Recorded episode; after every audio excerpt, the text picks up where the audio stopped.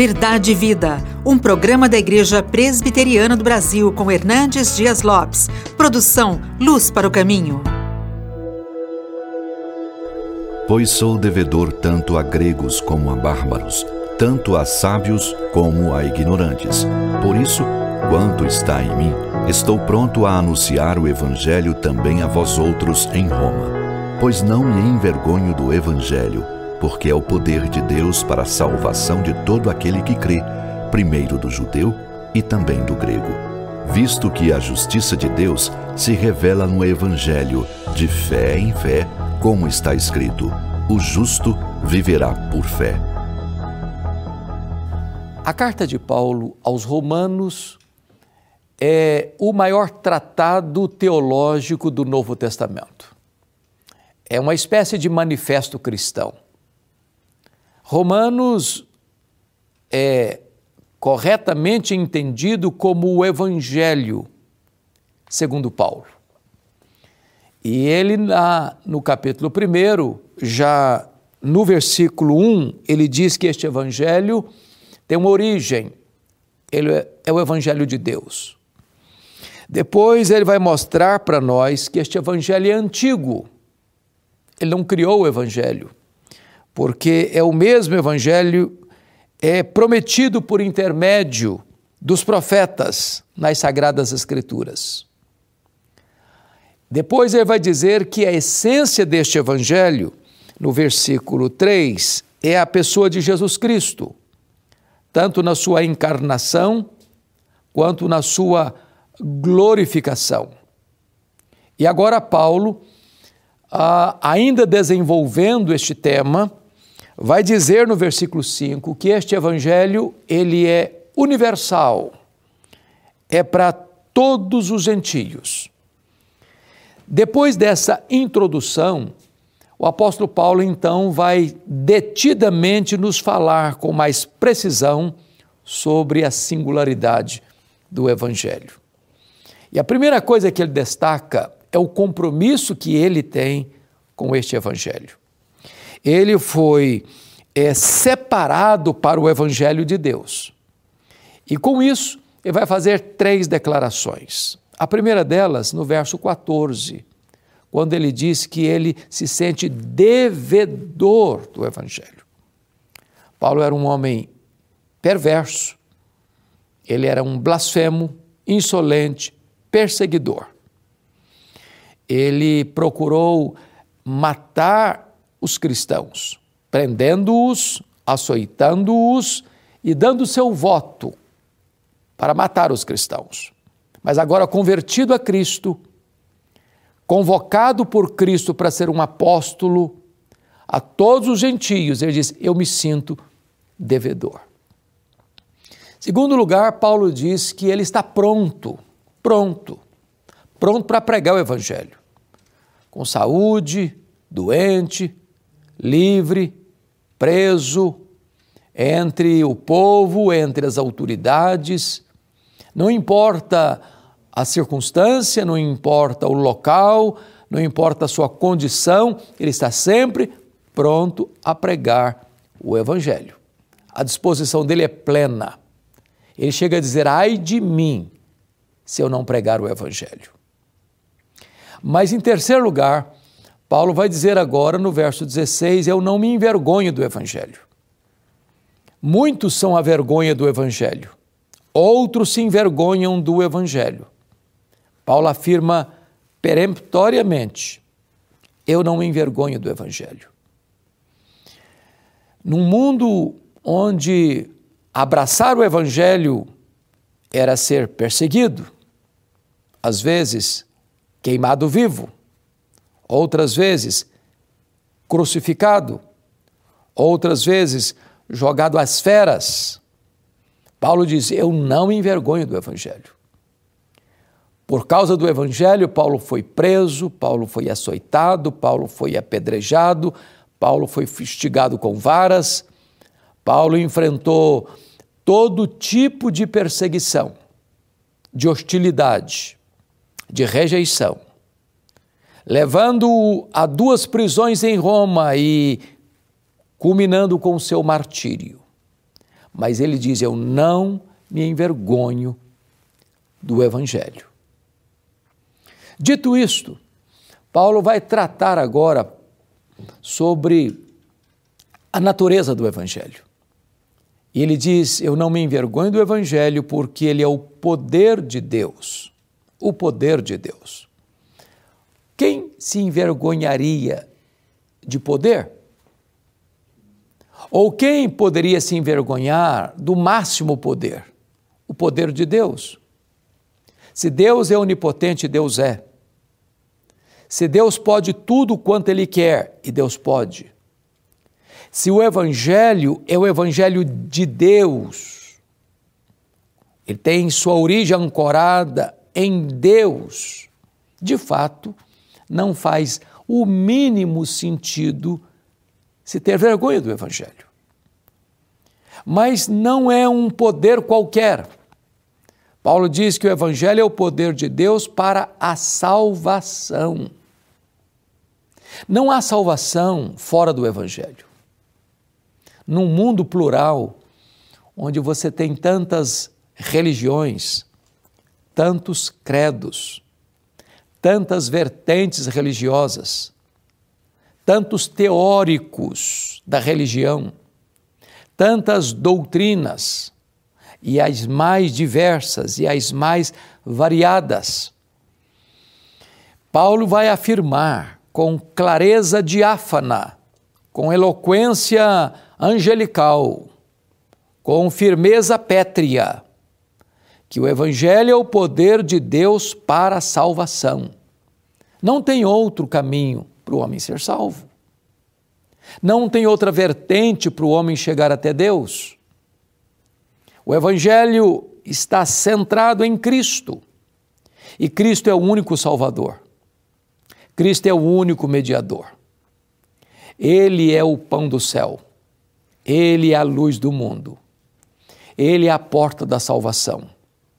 Ele é o pastor que deu a vida pelas ovelhas. Ele é a ressurreição e a vida. Ele é o caminho e a verdade e a vida, e ninguém pode ir ao Pai senão por Ele. Ele é a videira verdadeira. Então não há salvação em nenhum outro nome dado entre os homens pelo qual importa que sejamos salvos. O homem não é salvo pelas suas obras, pelos seus méritos, pelas suas crenças, pelas suas realizações, pelos seus ritos religiosos pela sua religiosidade, por mais robusta, antiga ou intensa que ela seja, a salvação é encontrada apenas no Evangelho que nos apresenta Cristo como único Salvador e Senhor. Mas notem comigo que Paulo diz assim: Eu não me envergonho do Evangelho, porque o Evangelho é o poder de Deus para a salvação de todo aquele que crê. De tal maneira que existe aqui uma restrição uma espécie de corte, de limitação. O Evangelho não é o poder de Deus para a salvação do incrédulo, daquele que não crê, do ateu, do cético, do místico, do sincrético. Não. O Evangelho é o poder de Deus para a salvação de todo aquele que crê e só daquele que crê. Em outras palavras, a salvação é de graça, mas a apropriação dela é pela fé.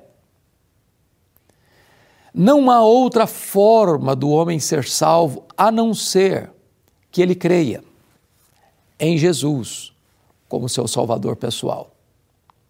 Aqueles que rejeitam a Cristo, rejeitam a única proposta dada por Deus para o homem ser salvo. Não é se você frequenta esta ou aquela igreja.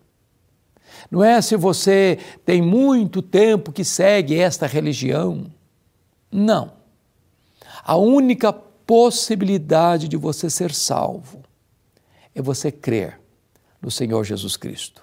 Foi ele quem disse: Quem crê em mim tem a vida eterna. Deus amou o mundo de tal maneira que deu o seu Filho unigênito para que todo que nele crê não pereça, mas tenha a vida eterna. E Paulo vai concluir esta matéria, este assunto, dizendo uma coisa sublime no versículo 17, quando ele diz: Visto que a justiça de Deus se revela no Evangelho de fé em fé, como está escrito, o justo viverá pela fé. Como assim a justiça de Deus se revela no Evangelho? Veja bem, a Bíblia diz que o homem é pecador e a Bíblia diz que Deus é justo.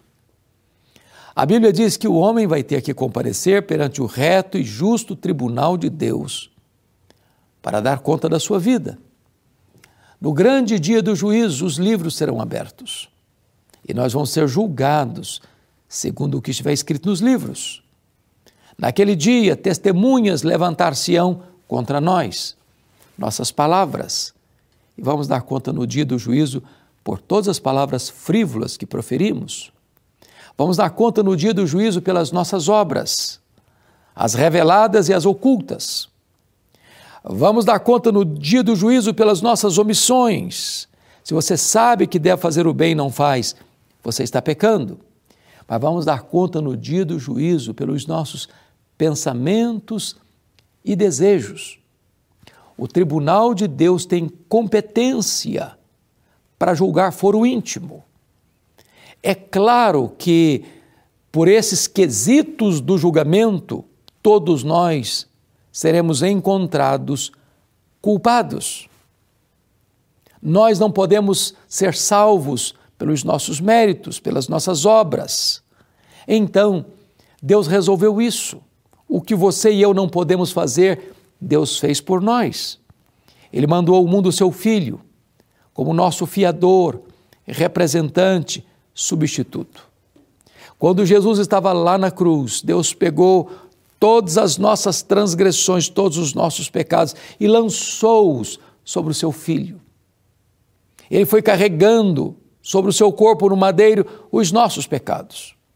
Agradou ao Pai moê-lo naquela cruz. Ele foi feito pecado por nós, ele foi feito maldição por nós. Quando ele estava lá na cruz, levando sobre si o nosso pecado, diz a Bíblia que ele deu um grito e disse: Está consumado, está pago. Ele pegou escrito de dívida que era contra nós, anulou, encravou na cruz e quitou a nossa dívida, não com ouro, não com prata, mas com o seu sangue. De tal maneira que agora, quando você crê em Jesus, Toda a justiça de Cristo é creditada na sua conta e você é declarado justo.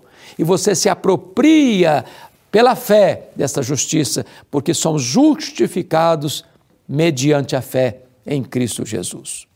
Este é o poder do Evangelho, é a eficácia do Evangelho, porque é no Evangelho que a justiça de Deus nos é demonstrada e revelada.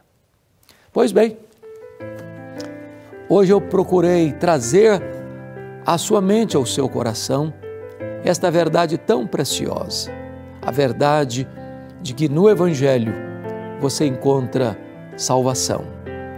Por meio do Evangelho, você toma conhecimento de que Cristo morreu em seu lugar, em seu favor. E quando você crê nele, você é declarado justo diante do tribunal de Deus. É um ato legal é um ato jurídico, é um ato forense, onde Deus declara você que crê em Jesus como justificado. E você toma posse desta verdade bendita pela fé em Jesus Cristo. Eu quero orar por você. Hoje você pode tomar a mais importante decisão da sua vida. Crendo em Jesus, entregando seu coração a Jesus e recebendo de Jesus a salvação, a vida eterna. Ore comigo. Deus, eu quero te agradecer o privilégio de estar na tua presença, proclamando a tua palavra a tantos quantos estão nos assistindo. Aplica-lhes, ó Deus, o Evangelho de Cristo, trazendo a eles o convencimento do pecado, dando a eles a fé salvadora e dando a eles a alegria, a segurança e a certeza da vida eterna. Assim eu oro em nome de Jesus. Amém. Verdade e Vida, com Hernandes Dias Lopes, um programa da Igreja Presbiteriana do Brasil, produção de Luz para o Caminho. Luz para o Caminho, o Evangelho de Cristo através da mídia.